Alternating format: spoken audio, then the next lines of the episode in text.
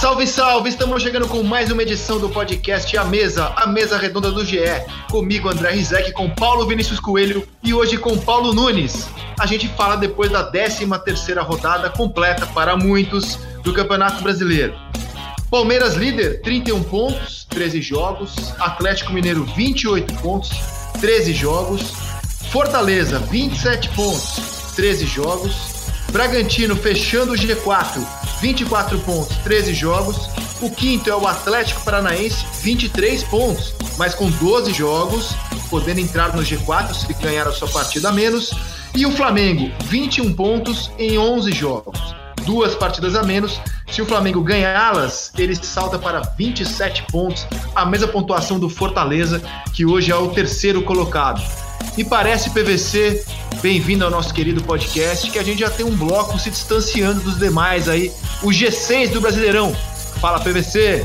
Ah, eu acho que tem um G3, porque continua, continua parecendo que Flamengo, Palmeiras e Atlético, um dos três vai ser o campeão. Agora, o Fortaleza tem o melhor início do time do Nordeste na história. E impressionante o Flamengo, com o Renato, o melhor técnico, o melhor início de técnico do Flamengo no século XXI. É, no universo aí de quatro jogos, PVC, é isso? É, são 44 técnicos em 20 anos, é, porque o século começa em 2001. Desses 44 técnicos, o Renato e o Cuca de 2009 começaram com quatro vitórias nos quatro primeiros jogos, só que o Cuca teve oito gols, o Renato tem 14. E o Cuca estreou, os quatro primeiros jogos dele foram contra Bangu, Mesquita, Friburguense e Volta Redonda. E o, o Renato jogou contra Bahia, Defesa e Justiça, campeão da Copa Sul-Americana duas vezes, e Palmeiras. Muito bem. E aí, Paulo Nunes, bem-vindo ao nosso podcast, meu querido. Tudo em paz? Tudo tranquilo, André, PVC, amigos. É, eu também tô, eu tô olhando esse Flamengo com um olhar diferente, viu, André? Eu, é, é muito curto ainda, mas eu, eu, eu, eu vejo uma, uma junção desses, dessas, dessas duas, né? É, realidades que o Flamengo tem agora, que é o Renato trabalhando no Flamengo, um clube que ele gosta muito, né? E ele já deixou isso bem claro. E com os jogadores que o Flamengo tem, né, na essência né, do dia a dia, né, de você estar tá ali é, é, participando do trabalho, eu acho que combinam muito. É, independentemente do grande trabalho que o Renato faz como treinador, eu acho que como gestor não tinha uma escolha melhor para cuidar desses garotos do Flamengo. Concordo com você e a gente está vendo isso na prática. Agora, olha só, é, ninguém vai duvidar, né? Resultado, os resultados do fim de semana, inclusive, confirmam isso. O Flamengo é o time mais encantador do nosso futebol. Se, se isso vai levá-lo ao título, não sabemos, porque Palmeiras e Atlético, já que o PVC restringiu a briga a esses três, eu concordo que são os três é, favoritos. É que a tabela nos mostra um G6 competitivo, mas na teoria eu concordo que são os três mais fortes, né? Os três principais elencos, inclusive, da Série A. Então, o, o Flamengo é o time mais encantador, é o time avassalador. É, embora o São Paulo tenha até sido superior, no meu entendimento, por 70 minutos, quando esse time encantador abre a porteira, é dois, três, quatro. Foi o que a gente viu nesse domingo, lembrando os melhores momentos desse Flamengo de, do, de 2019 para cá. Quando abre a porteira, quando você pisca, eles fazem três, quatro gols em vocês. É um futebol encantador. No entanto, o Palmeiras tem uma solidez, um equilíbrio e um elenco que o Flamengo não tem. Por exemplo, a gente está falando do Palmeiras jogando no mês de julho sem o Luiz Adriano, seu centroavante titular. Ele não entrou em campo no mês de julho. E praticamente não teve o Rony também que lá no comecinho do mês se machucou. Então, sem a sua dupla de ataque titular, o Palmeiras simplesmente está numa sequência aqui de nove vitórias seguidas, sete no Brasileiro, duas na Libertadores. Porque se machuca um jogador do Palmeiras, você tem outros no banco que entram e você quase não sente falta. O, o Palmeiras não tem aquele jogador imprescindível como é, por exemplo, o Arrascaeta no Flamengo. Tirou o Arrascaeta, tirou o Bruno Henrique, tirou o Gabriel, o time pode desmoronar como é o Hulk no Atlético Mineiro. Então eu vejo é, diferentes motivos para flamenguistas, palmeirenses e atleticanos acreditar, embora o futebol mais encantador, sem dúvida, seja o do Flamengo, PVC.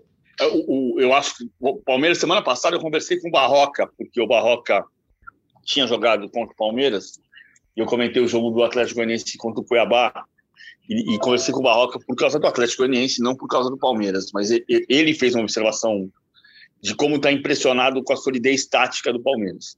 Ah, de fato, o Palmeiras ganhou muito repertório. Quando terminou a Copa do Brasil, a gente dizia, muita gente dizia que o Palmeiras era refém do contra-ataque, e, e, me chamava a atenção o fato de que o Abel estava começando a fazer um time que saía com três na defesa e que empurravam dos laterais e fazia uma linha de cinco no ataque.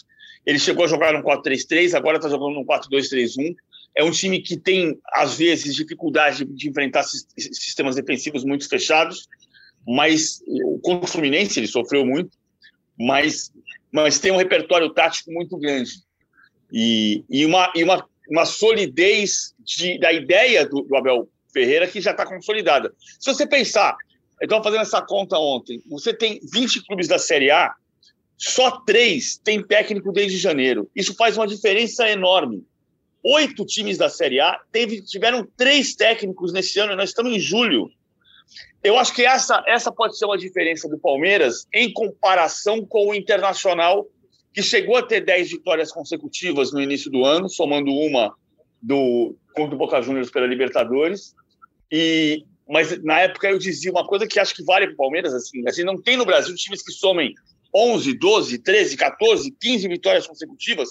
Não tem. Então essa sequência uma hora vai, vai parar, como parou a do Inter. Só que o Palmeiras é mais sólido, porque o Palmeiras tem um trabalho mais antigo e mais consistente do que tinha o Internacional com Abel, que pegou no segundo turno do, da, daquele Brasileirão 2020. E aí, Paulo, falei um pouco da, das forças de cada um. Você concorda? Assim, ó, Flamengo, futebol mais encantador. Palmeiras, o elenco, e tô pensando no que falar do Atlético Mineiro, eu parei no Hulk, ia falar assim, Atlético Mineiro, Hulk, Hulk Nacho. E aí, Paulo? Eu vou além ainda, eu acho que o futebol do Atlético também é encantador, principalmente na parte ofensiva. Eu fiz alguns, eu trabalhei alguns jogos do Atlético, vi uma dinâmica ofensiva que me surpreendeu é, pela dinâmica que tem, né, na velocidade dos seus atacantes, dos seus meias, meias que se transformam em atacantes, atacantes que se transformam em meias. Né? Parece que é uma situação muito calculada, né? muito ajustada e organizada, que é importante, né? porque não adianta você trazer meia para trás e não ter esses meias lá na frente de, como atacantes. Então eu vi um Atlético diferenciado. Acho que tem que organizar ainda o sistema defensivo, acho ainda vulnerável, até pela essa movimentação que tem, esse encaixe é, nessa marcação não está ainda é, pronta. Eu acho que o Cuca está vendo isso. E volto, pro, e volto no Palmeiras, André, que a gente estava falando de jogadores, né? Você citou aí alguns jogadores que não jogaram em julho, e não citou o Dudu, o grande craque do time. É, a grande potência que o, que o Palmeiras tem, é que ainda ninguém ainda coloca o Dudu ainda né, como um titular absoluto no Palmeiras, e eu tenho absoluta certeza que quando ele entrar né, com a sua capacidade física, vai ser um diferenciado do Palmeiras. Palmeiras, é, concordo plenamente com o PVC falou, o Palmeiras, além de ser sólido, consistente, ele acredita em tudo que o treinador passa. Eu acho isso fundamental para um time de futebol.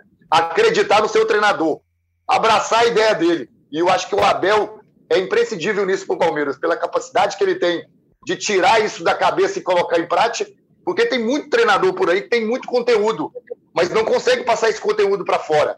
Tem gente que tem pouco conteúdo e consegue transmitir esse conteúdo para o jogador, faz o jogador entender esse conteúdo. Então, acho que o Palmeiras, além de ter grandes jogadores, ele vai ter um diferencial ainda desse Campeonato Brasileiro, sem dúvida nenhuma, o Dudu. O Dudu tem entrado em todos os jogos do Palmeiras, né? Até agora, o jogo em que ele atuou mais foi por 60 minutos no fim de semana passado contra o Atlético Goianiense, mas ele, o Abel tem colocado o Dudu em todos os jogos, da Libertadores e do Brasileiro, para dar ritmo a ele é muito difícil escalar os 11 titulares do Palmeiras, né? A gente consegue escalar do Galo, consegue escalar do Flamengo, principalmente. Do Palmeiras, até pelas possibilidades do elenco, você fala, caramba, e, e, e pela, e pelo alto nível de quem não está jogando, que é muito similar a de quem está jogando, bobeou, dançou ali. É difícil dizer quem são os 11 titulares do Palmeiras para mim. Mas o Dudu, para você, jogaria onde nesse time, Paulo? Quando tá todo mundo bem, todo mundo em forma, rendendo bem. O Dudu vai jogar onde nesse time do Palmeiras? André, você foi, você foi muito bem agora. Como sempre, né, André? Você vai muito bem, né? Porque é, eu disse isso uma, uma semana retrasada, se eu não me engano, no Seleção, que aí vai ser um problema pro, pro Abel. E eu acho que ele é muito bom nisso. Como eu acho o Renato, de uma forma diferente, né, de tratamento, de, de gestão de grupo, da diferente da do Abel. Mas o Abel é, já se provou muito bom nisso. Porque quando você tem um elenco, um, um, um, elenco de futebol, em que todos estão bem, jogando bem, vai chegar um determinado momento que você vai ter que escolher os 11. O jogador de futebol, ele sabe se ele é reserva ou não. Essa historinha de que ah, ele compõe o grupo, ele é importante aqui, ali, é pra gente aqui de fora. Lá dentro, no vestiário, o jogador se incomoda quando ele está bem e ele não está jogando, quando o outro ele acha que o outro não está tão bem como ele. Então, isso vai ser um problema gostoso bom porque o Abel vai ter. Agora, o Dudu bem, fisicamente, ele é diferenciado. O Dudu do, do meia-direita para frente, jogando de meia, camisa 10, jogando na direita, jogando como centroavante falso, vindo para buscar essa bola, jogando pelo lado esquerdo, ele joga. E assim, eu, eu vejo um Palmeiras com o Dudu é diferenciado no sentido de que, porque o PVC estava falando em relação à ideia de jogo do Palmeiras, ele vai ganhar muito, porque ele vai ter mais construção, ele vai ter mais criatividade, ele vai poder hum, ter variações, modificar um pouco a sua maneira de jogar. Então, com o Dudu, o time todo bem, você está perguntando para mim, eu não fujo disso, o time todo bem, eu vou na frente. Eu vou com Felipe Melo, que eu acho que é um jogador que tem que jogar, porque protege muito. Eu vou de Danilo, é, junto com o Felipe Melo, porque para mim hoje é um dos melhores jogadores do Palmeiras. Rafael Veiga, Scarpa, Dudu e Rony. Hoje, esses seriam meus 11 do Palmeiras. Se o Dudu, oh. repito, se estiver bem. Eu acho que o Dudu vai entrar no ponto esquerdo no lugar do Wesley. O Felipe, o Felipe Melo tem jogado de zagueiro. O Zé Rafael está jogando muito bem. O Zé Rafael salvou uma bola absurda né, no jogo contra o Fluminense com dois minutos de jogo, que era o gol do Biel. E ele, e ele salvou, depois fez uma grande partida. Salvou gol na, na, na Libertadores também contra a Universidade Católica. O Felipe Melo de zagueiro tem voltado a, a, a render. Agora, do meio para frente, eu acho que é Zé Rafael, Danilo, Veiga, Scarpa, Dudu, quando estiver em forma, porque o Dudu não está bem fisicamente ainda, e nesse caso pode sair o Wesley, o Dudu pode acrescentar muita coisa. Só que tem um detalhe, né? O, o, o Abel tem escalado sempre o Dudu do lado direito. O Dudu entra no lugar do Scarpa ou no lugar do Veiga. Quando é no lugar do Scarpa, o Veiga sai da ponta direita e vem para o meio e o Dudu entra do lado direito, entra pelo, pela, pelo lado direito como, como ponta. Ah, eu, eu, falo ponta, as pessoas falam assim, ah, porque ontem, eu, ontem eu fui pegar um futebol cards dos anos 70, figurinha do Wilsinho estava escrito ponta direita, e figurinha do Paulinho do Flamengo estava escrito extrema direita. Então, ponta e extrema são a mesma coisa há 45 anos. Agora, amigos, já que o BBC entrou no, no jogo de sábado, com os pontas ou extremos, usem o termo que quiser, mas senso comum de que não foi assim uma grande exibição, um futebol vistoso, um jogo agradável de se ver. Tanto que o Palmeiras teve apenas uma finalização certa e não foi a do gol, porque foi gol contra do Fluminense e gol do Manuel contra. É, no entanto, PVC, me parece que isso está pacificado no Palmeiras. Não se fala mais, não se cobra mais tanto.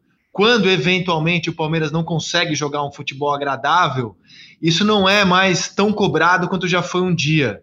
Parece que há uma compreensão de calendário e de competição que o Palmeiras não será um time a jogar um futebol vistoso, agradável, toda quarta e domingo, PVC. Ou você, como é que você vê a situação? Eu acho que nessa sequência de nove vitórias seguidas, o Palmeiras jogou um futebol muito forte muitas vezes.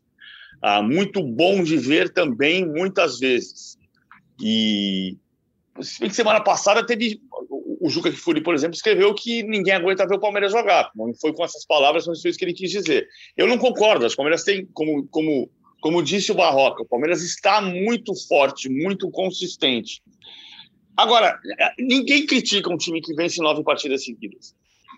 É muito difícil você pegar na história, ah, por mais que você vá discutir se as pessoas é, cobram beleza ou se cobram só resultado, não é, é, é, é raríssimo você ter um time que vença nove partidas seguidas e que tenha jogado 61 partidas na, no, no, ano e que você queira que ele jogue bem toda quarta e todo domingo, porque não tem como.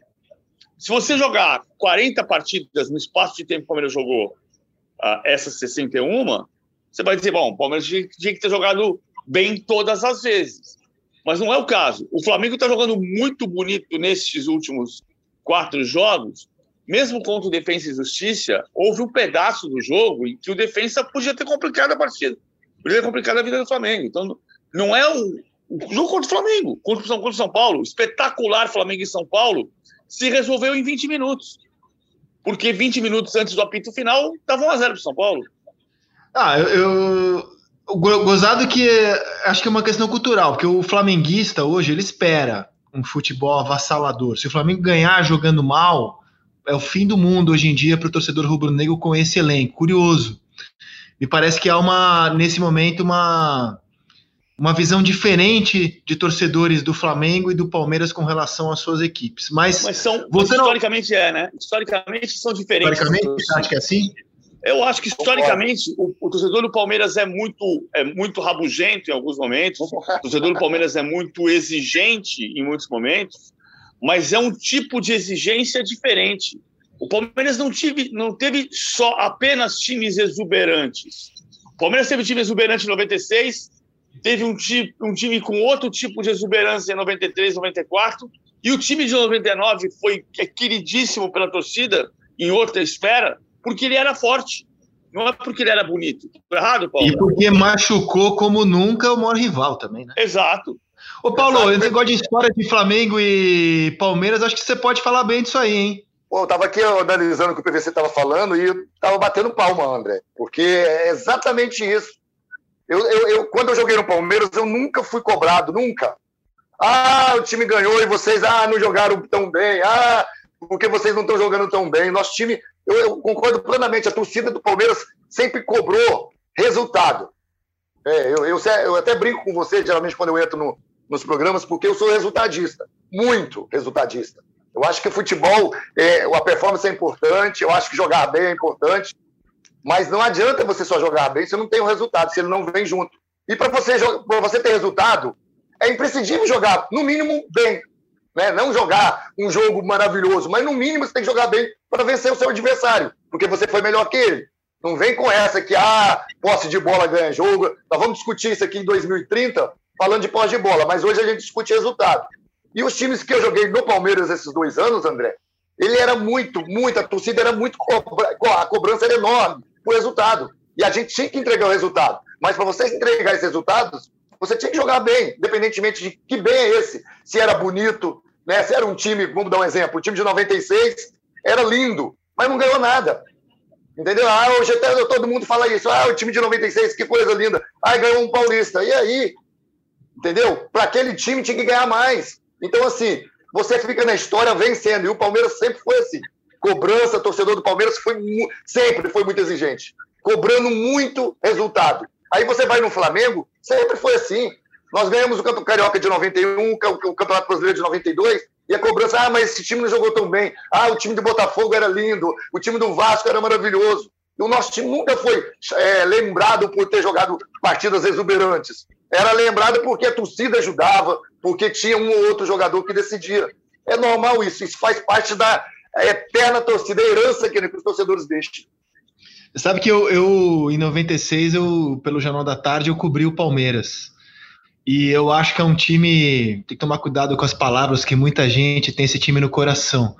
Eu acho que é um time super valorizado no sentido que disse o Paulo: ganhou o Campeonato Paulista, perdeu a Copa do Brasil para o Cruzeiro é, e foi eliminado no Campeonato Brasileiro pelo Grêmio do Paulo Nunes na primeira Exato. rodada do mata-mata. É verdade que perdeu o Miller, né? Que era um jogador muito importante. André, perdeu... Fala, fala, Paulo. Ah, eu não aguento, eu pego o Djalminha direto, eu, massa, eu massacro o Djalminha sempre. Aí é sempre essa historinha. Ah, perdeu o Miller. Pô, nós perdemos o Jardel em 96, nós perdemos o Arius e ninguém ficou reclamando. Ah, o Miller jogava sozinho nesse Palmeiras. Ó, oh, André, eu, eu, você me conhece, eu sou, eu sou assim, sempre fui. Time bom é aquele time que chega no final e ganha. Que fica na história que o quadro tá lá. Esse negocinho de fez 100 gols no, no Campeonato Paulista, isso aí é para enganar boi dormindo.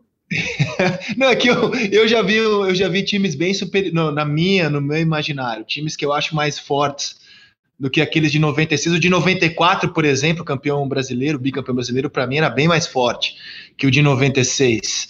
Tinha perdido o Luizão também, tinha trazido o Viola, para o Campeonato Brasileiro. Mas enfim, o papo aqui não é o Palmeiras de 96. Estamos falando do Palmeiras de 2021. Mesmo sem um futebol exuberante no sábado, eu estava no troca de passes, vi o jogo aqui na redação com a atenção de quem iria apresentar o programa, né? E assim, mesmo sem jogar um grande futebol, mesmo com o Fluminense começando melhor a partida PVC, gozado com a sensação que a gente tem hoje vendo o jogo do Palmeiras, não sei se é de vocês, a minha foi, é de que, ah, beleza, o Fluminense está melhor, mas em algum momento o Palmeiras vai fazer um a 0 vai ganhar esse jogo. Era a minha sensação no sábado, assim, em nenhum momento eu tive dúvida de que o Palmeiras venceria o Fluminense. Aliás, é a oitava vez que ele enfrentou o Fluminense no seu estádio, no Allianz Parque, venceu os oito, PVC. É, eu tive a mesma sensação que você, mas eu já não tenho essa sensação em relação ao São Paulo no, no sábado que vem. Ah, porque, assim, sábado eu conversava com a minha filha, ela estava viajando e perguntou como é que está o jogo. Eu falei, Fluminense está melhor, mas vai ser 1x0 Palmeiras. Exatamente o que eu falei. Exatamente o que eu disse. O Fluminense está melhor no jogo, vai ser 1x0 Palmeiras. Agora, essa discussão de quanto tempo dura uma sequência de vitórias no Brasil, ela está posta para o Palmeiras nos próximos jogos. São nove vitórias seguidas. O Internacional teve dez. No, na história do Campeonato Brasileiro, o recorde são doze. Você não tem, são sete do brasileiro, né? Pode ter mais cinco no brasileiro e vai igualar com o Guarani de 78. 78 e 79. Ah, mas não é a lógica. Você não vê, a gente não tem times que vão somando 9, 10, 11, 12. E o, o Palmeiras tem tido dificuldade com o São Paulo. Vai, vai enfrentar o São Paulo na próxima rodada. A próxima rodada tem Flamengo, Corinthians e Flamengo. E tem Palmeiras e, São Paulo e Palmeiras. Ah, então, pode ser uma rodada que ajude o Flamengo, se ganhar em São Paulo, a se aproximar. É, bom, você já entrou na rodada do fim de semana, hein? Cara, vai ter um Palmeiras e São Paulo com o São Paulo na zona do rebaixamento. Mas me parece que o Campeonato Brasileiro do São Paulo esse ano vai ser um campeonato protocolar. Um campeonato para ficar na Série A. Hoje o São Paulo está na zona do rebaixamento. Não consigo ver esse time do São Paulo sofrendo muito. Acho que ele vai fazer uma campanha ali de meio de tabela e vai, e vai jogar nas Copas, né? Na Libertadores, vai encarar o Palmeiras na próxima rodada nas quartas e na Copa do Brasil. Como é que você vê o São Paulo, Paulo, no Campeonato Brasileiro? Estranho, né, André? Eu, eu, eu acompanhei o jogo do São Paulo com o Flamengo e, e, e vi um, um, São Paulo né, inteiro no jogo, né, equilibrando a, a, a partida, um time sólido. E depois que ele toma o gol, impressionante como caiu né, o, o lado físico-mental dos atletas. Eu, eu, você olhava né, na, na, na fisionomia dos jogadores, você via um abatimento fora do comum. E aí, André, entra uma coisa que é muito preocupante. Uma equipe como o São Paulo fica rodando ali, né, rodeando a, a essa parte baixa da tabela, a pressão para um time desse, cara, fica gigante. O peso é enorme para alguns jogadores, pode ser para alguns jogadores. E isso me preocupa, porque mesmo tendo qualidade, o São Paulo não é um grande time, mas é um time forte. Era um time forte mentalmente, era um time forte fisicamente, os 11 titulares. Se você colocar todos em, em, em ordem, os 11 titulares do, do, São Paulo, é um time fortíssimo. Mas aí, quando não está em dois, três, quatro jogadores, São Paulo cai muito de produção. Então, usando os meninos e usando bem. Agora, o peso para esses meninos carregarem, André, isso, isso, é preocupante, porque você fica. Você vai jogar com o Palmeiras agora, né? É um clássico, e você está a um ponto da zona do rebaixamento. E você fica com essa pressão agora de nas Copas ter que render. Porque é, eu acho que isso é, faz com que o Murici, o Crespo, tenha um trabalho a mais nessa gestão de grupo agora. Porque eu, eu fui atleta e sei. Deve ser pesadíssimo você jogar um clássico sabendo que você não pode nem empatar, porque na próxima rodada você pode estar na zona do rebaixamento. Então isso vai atrapalhar muito o São Paulo. Pode atrapalhar o São Paulo nas Copas, porque isso leva para os jogos subsequentes, e pode atrapalhar ele, onde que é mais preocupante, no próprio Campeonato Brasileiro. E o cruel do jogo de domingo, PVC, é que por 70 minutos o São Paulo parecia até superior ao Flamengo no Maracanã, fez 1 a 0 e assim, pelo menos no meu entendimento, parecia superior no jogo. Só que aí o Flamengo lembrou os melhores momentos desse Flamengo avassalador. Que é quando se abre a porteira, cara. O Bruno Henrique fez três gols em nove minutos. Quando você abre a porteira, vem o segundo, o terceiro, o quarto. É um time que aproveita quando o adversário está com a baixa guarda e não perdoa, leva nocaute. Como é que você viu a goleada do, do Flamengo PVC nesse domingo? O Flamengo jogou bem mesmo no primeiro tempo. O São Paulo tem sido melhor na primeira etapa, tem criado mais chances no primeiro tempo. O, o, o, Flamengo foi inferior ao São Paulo de fato até os 25 minutos. Depois começou a incomodar muito, a finalizar. O Volpe fez boas defesas. Agora, São Paulo voltou melhor, fez, fez 1 a 0 com a Arboleda, falha no jogo aéreo do, do, do Flamengo. Mas assim, o Flamengo jogou bem, mesmo quando estava perdendo o jogo. O que não deixa de fazer um jogo atípico, né? Porque um jogo que está 1 a 0 para o São Paulo aos 25 minutos do segundo tempo e está 5 a 1 para o Flamengo aos 45, é uma loucura. É, quando o Crespo o Crespo estava abatido na entrevista coletiva e falando coisas que ele tem razão, ou seja, o São Paulo podia ter vencido o jogo, mas uma vitória construída em 15 minutos uma goleada construída em 20 minutos. Agora, o, Flamengo, quando começa a juntar Bruno Henrique, Gabigol e Derrascaeta bem no jogo, aí é muito difícil parar. E aí, Paulo, como é que, que, que você achou do jogo, cara? Eu gostei muito. Eu, eu, eu o primeiro tempo, como o Pedro falou aí que o Flamengo foi bem, eu achei que o Flamengo muito bem no jogo. Né? O São Paulo estava equilibrado demais. São Paulo estava consistente. Né? O São Paulo estava acordado para o jogo. A gente fala no futebol né, que que a gente, a gente sempre diz que quando a gente discute isso, falar de vontade, não é que o outro tem mais vontade, mas o outro entrou mais ligado, o outro estava mais preparado, o outro estava mais atento aos lances. E o São Paulo depois, o que ele não teve foi atenção, André. Se você analisar os três gols de bola parada que, que o São Paulo tomou, São Paulo estava pensando no, no, na volta para São Paulo, se o voo ia ser rápido ou não, porque é inadmissível você num jogo como esse, desse tamanho, um time como o Flamengo tem, aquela capacidade dos seus jogadores, você tomar três gols de bola parada daquele jeito. O, o, o segundo gol do, do, o primeiro gol do Bruno Henrique foi um absurdo. Não tinha ninguém no, no, no escanteio, jogadores de costa para o lance, conversando, batendo um papo. É inadmissível isso. isso é as coisas que o jogador mais trabalha é a, bola parada, é a concentração, é a dinâmica. Não vamos tomar gol de bola parada, porque o nosso time é bom. Então, assim, isso é, isso é muito preocupante para um time que precisa ter atenção, precisa estar acordado. E aí, como o PVC falou, cara, você tem quatro jogadores lá, o quarteto, né? O Everton não está não tá rendendo tanto. Mas você, desses quartetos, você tem três. Quando já tem dois, já é difícil. Quando tem três que está jogando muito, André, e assim, pelo que eu estou vendo no Flamengo, além da, da parte individual, quando isso junta, tem essa junção, o individual com o coletivo, eu estou vendo isso e, e, a cada jogo está crescendo. Eles estão potencializando a cada jogo, acreditando a cada jogo, a amizade que está dentro do campo. Isso fortalece muito um time como é o do Flamengo, que tem por base a qualidade técnica. E você vê que a gente está falando em trio, né? Só que no passado era um quarteto, né?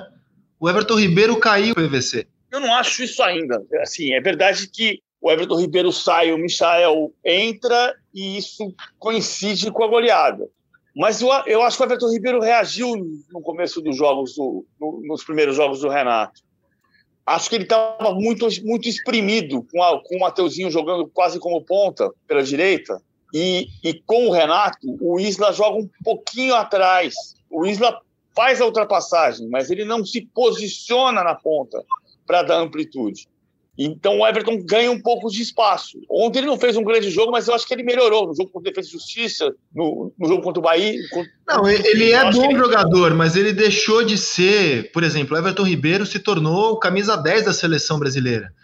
Me parece que ele perdeu esse olhar é, o qual a gente tinha para ele, né? Ah, um jogador especial, um craque, fazendo. Ele virou um jogador importante, mas a gente, pelo menos eu, não olho mais para ele com aquele olhar especial que a gente tinha com Everton Ribeiro em 2019, por exemplo. Sim, eu concordo com você, mas é, eu acho que ele está reagindo.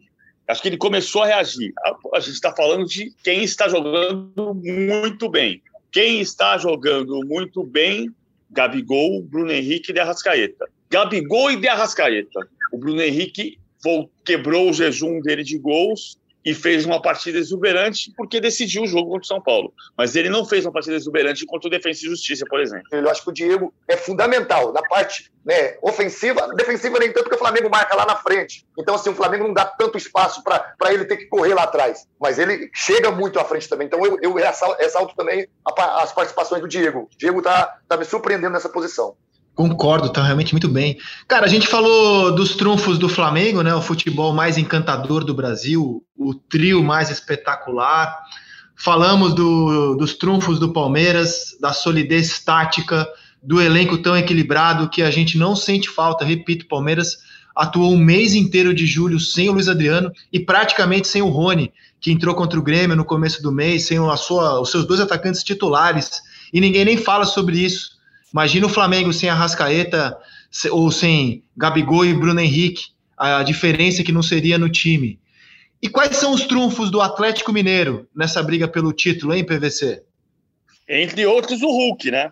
O Nacho jogando com liberdade, o Hulk tem. O Atlético fez na temporada 62 gols, 13 são do Hulk e 9 passes para gol. Quer dizer que 35% dos gols tem o último toque ou o penúltimo do Hulk. Um, a cada três gols do Atlético, um depende do Hulk. Até parece que a olho nu parece mais, né? Mas é um terço. Mas ele tem sido muito decisivo, como foi decisivo contra o Bahia. O Cuca admitiu que se surpreendeu com o Bahia jogando com linha de cinco. O Dado Cavalcante mudou completamente a forma de jogar em relação ao que tinha acontecido contra o Flamengo, porque contra o Flamengo ele, ele deixou o meio campo escancarado Dessa vez ele conseguiu dar liberdade para o Rodriguinho e montou uma linha de cinco defensiva. O Atlético sofreu muito para entrar na defesa do, do Bahia no primeiro tempo, melhorou já no final da primeira etapa e no segundo tempo quem decidiu foi o Hulk. Ok, e aí, e aí, Paulinho, os trunfos do Atlético Mineiro, hein? O trunfo do Atlético Mineiro é o Hulk? Também, também, André. Eu, eu, eu, vou repetir aqui, eu fiz alguns jogos do Atlético e fiquei encantado com o sistema ofensivo do Atlético o sistema defensivo ainda não me agrada tanto. A, é, a transição defensiva, ela é, por, por, por, esse time jogar muito à frente, ela é lenta, expõe demais os, os, os zagueiros, né, o sistema defensivo, os, os, três zagueiros, né, porque joga com, com, com o Mariano por dentro também. É, ou quando o Arana, o Arana não está agora, mas está o Dudu, que é um jogador que também parece né, um pouco a característica, mas é um jogador de mais força. Mas o sistema ofensivo me agrada muito. É um time que que não tem posição fixa. Começa com o Alan como construtor do, do, do time, André, mas depois para frente é uma mudança, é uma habilidade que tem essa parte ofensiva. Né? Vou repetir de novo: o Hulk vem a maioria das vezes, porque ele sabe que ele, que ele arrasta né, na força, na, na, na explosão, ele vem buscar essa bola atrás e ele aprendeu um lance agora que eu tô, eu, tô vendo e tô, tô rindo vendo ele jogar. Ele não dribla, né? Ele dá o tapa e bota o braço no, no, no marcador. O marcador não consegue chegar perto dele, fica parecendo um, adulto jogando com uma criança. Então, assim, mostra a inteligência, né, o entendimento de jogo, a inteligência que ele tem para jogar agora. Porque ele sabe que ele, tem, que ele é muito forte e sabe usar essa força. Aí você tem Nacho, você tem Savarino, você tem jogadores que, que lá na frente, pô, é, a mobilidade que, que, que, que eles fazem na frente é, desequilibra o sistema defensivo. E eu acho que isso a gente tem que ressaltar. Ficou muito Vou repetir de novo: o sistema ofensivo é modificado, é um time que joga para frente, é um time que busca o gol. Às vezes não, não acontece, mas não desiste do, do, do, do jogo.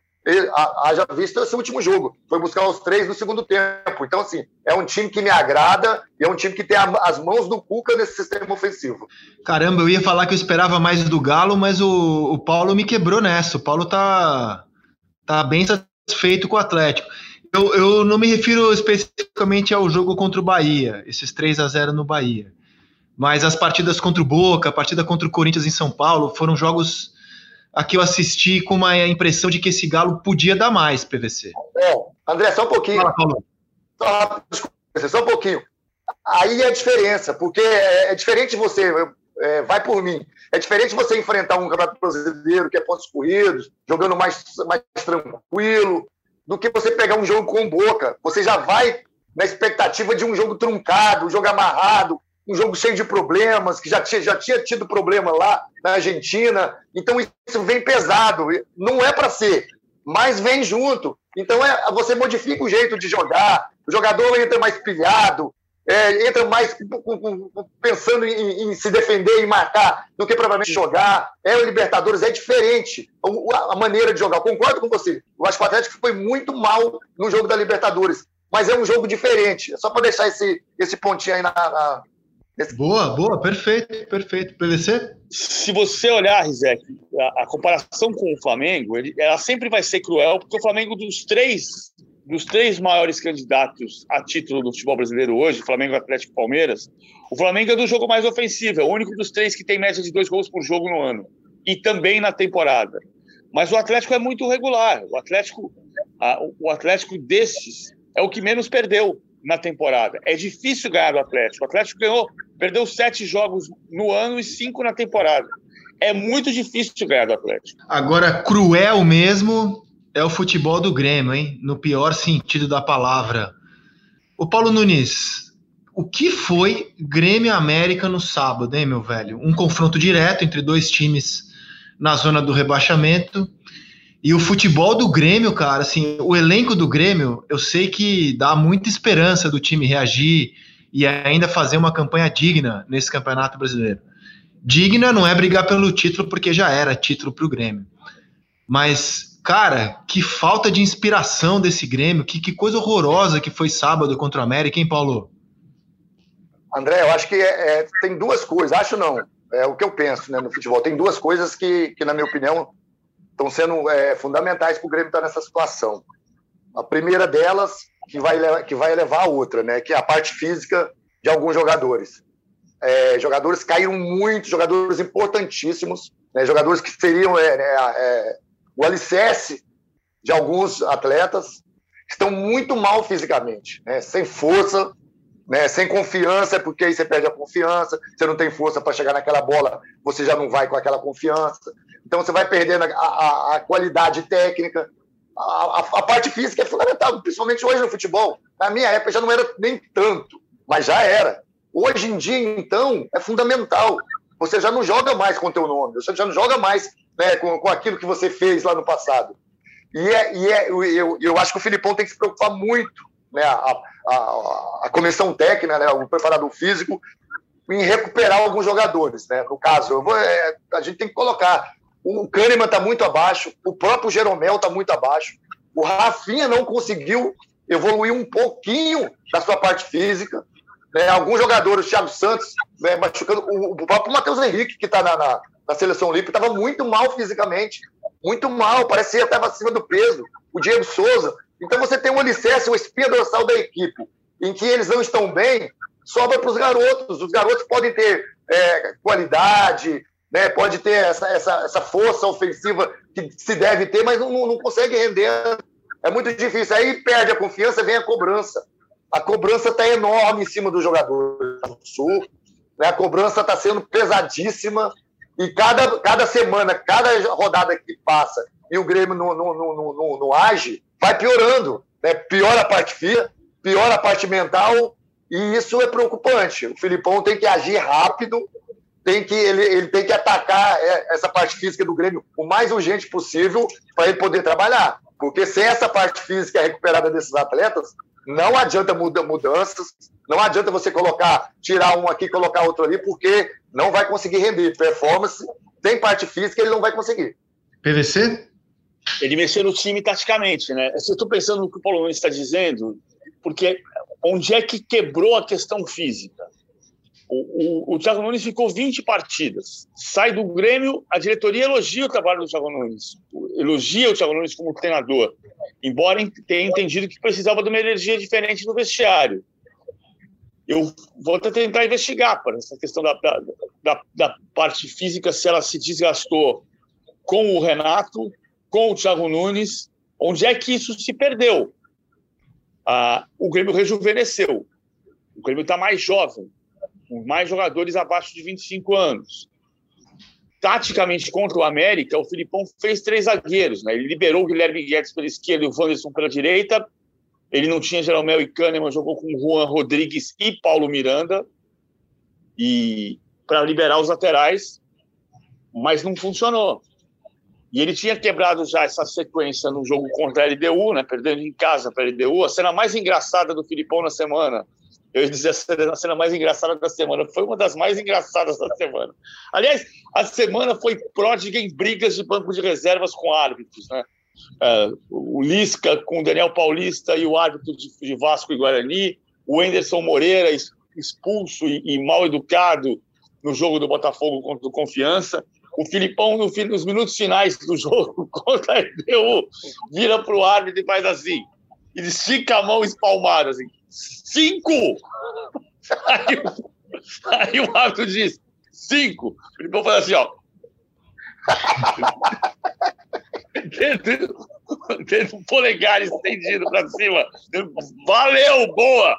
Você é bom mesmo! Mas ele vem de duas derrotas, uma derrota e um empate, dois jogos que não, interromperam a reação, né? Você ganha do Grêmio no Maracanã, pensa, agora vai desachar. Ganha do, do Fluminense, né? É, Cara, mas, mas exatamente, eu não consigo nem chamar de reação, porque ganhou um jogo do Fluminense no Maracanã, enfim, um jogo fraco, ganhou. É, é porque era a segunda vitória seguida, né? Tinha vencido a LDU em Quito e aí ganhou do Fluminense. A gente espera a reação porque a gente olha para o elenco do Grêmio e imagina esse time pensando em coisas grandes, não em escapar do rebaixamento. Mas ainda não teve um futebol para a gente falar em reação, né? E, e, já que você falou que tem que apurar, eu concordo com você, a gente tem que buscar as razões é, da situação do Grêmio. Será que a temporada tribulada pegou forte por lá? Porque o Grêmio foi até o fim jogando a Copa do Brasil, e aí já emendou, né? Uma semana seguinte, depois da final da Copa do Brasil, ele já tinha mata-mata da Libertadores. Então o Grêmio foi, foi um time que, numa, num calendário já complicado, ele não teve tempo de se preparar para a temporada e trocou de técnico ainda por cima. Né? No meio, no comecinho da temporada ainda saiu o Renato e chegou o Thiago. Será que pode passar por aí esses problemas físicos que o Grêmio pode. tem hoje? Fora, é claro, jogadores que vieram do exterior como o Rafinha e o Douglas Costa e que esses estão ainda muito distante de um nível ainda competitivo fisicamente falando, Paulo. Olha aqui, só, só um detalhe. O Grêmio jogou 54 partidas no ano. O Flamengo jogou 49. São cinco jogos a mais. O Atlético jogou 47. São sete jogos a mais. Ou seja, o, o Grêmio está em agosto e o Atlético está em julho. Só que o Palmeiras jogou 61. E o Palmeiras está voando.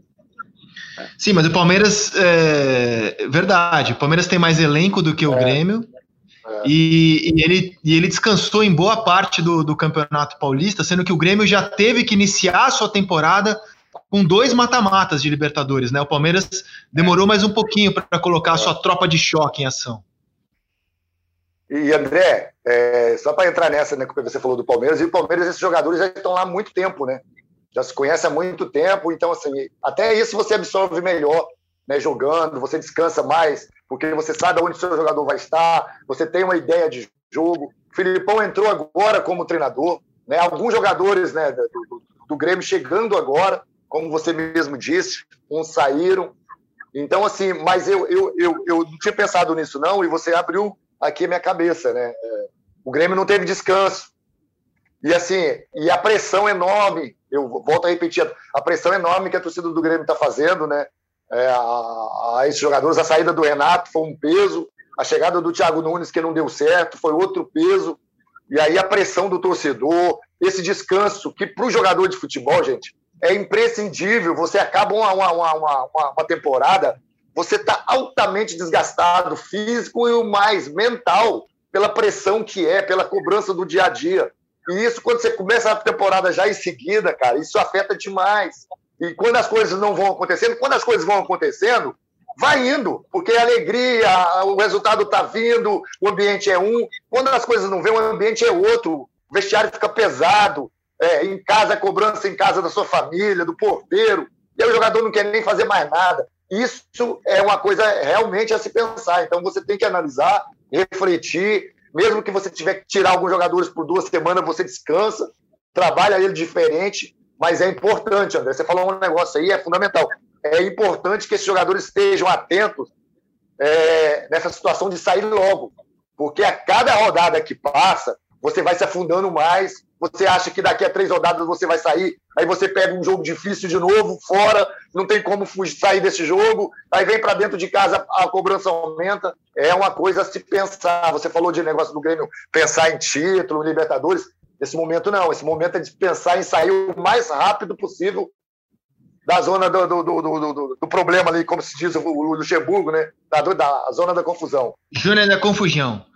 Então vamos fechando aqui o nosso podcast. Dando um abraço para o PVC, que participa deste projeto desde o começo. Olha a saudade de ver o Luxemburgo empregado, cara.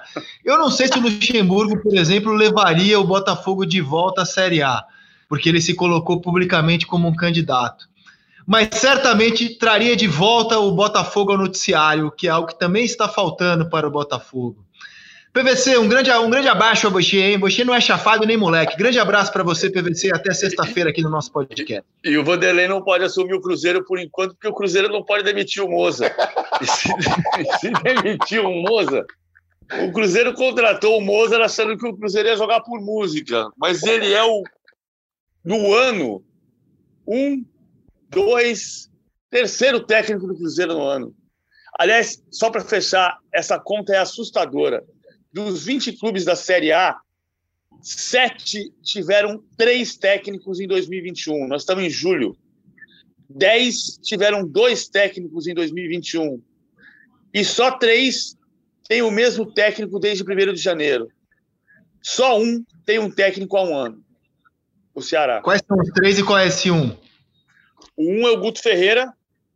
Os três são Abel Ferreira do, do Palmeiras, Maurício Barbieri do Bragantino e Guto Ferreira, que está um ano no cargo. E dos 20 clubes, Internacional, Grêmio Santos, Cuiabá, Atlético Goianiense, Fortaleza e Chapecoense estão no terceiro técnico do ano em julho. Que beleza. Muito bem, Paulo Nunes. Um grande abraço ao senhor. Foi um prazer tê-lo aqui no, no, no, nosso podcast à mesa, hein? Até a próxima, Paulinho. Eu que agradeço, André, o convite, PVC, meus amigos. E aí eu vou deixar aquela, aquela frase que o, que o Moza sempre fala nas entrevistas, né? O dirigente acreditando nele, ele fala assim: eu não vou deixar o cargo. Isso deve incomodar, hein?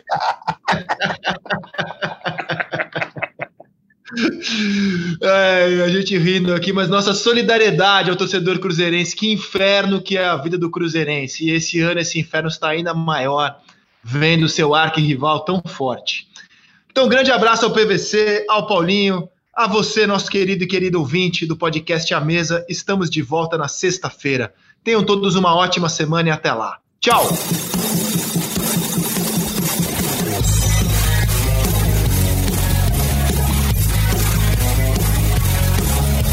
Bruno dominou, girou em cima do Igor, bateu, golaço!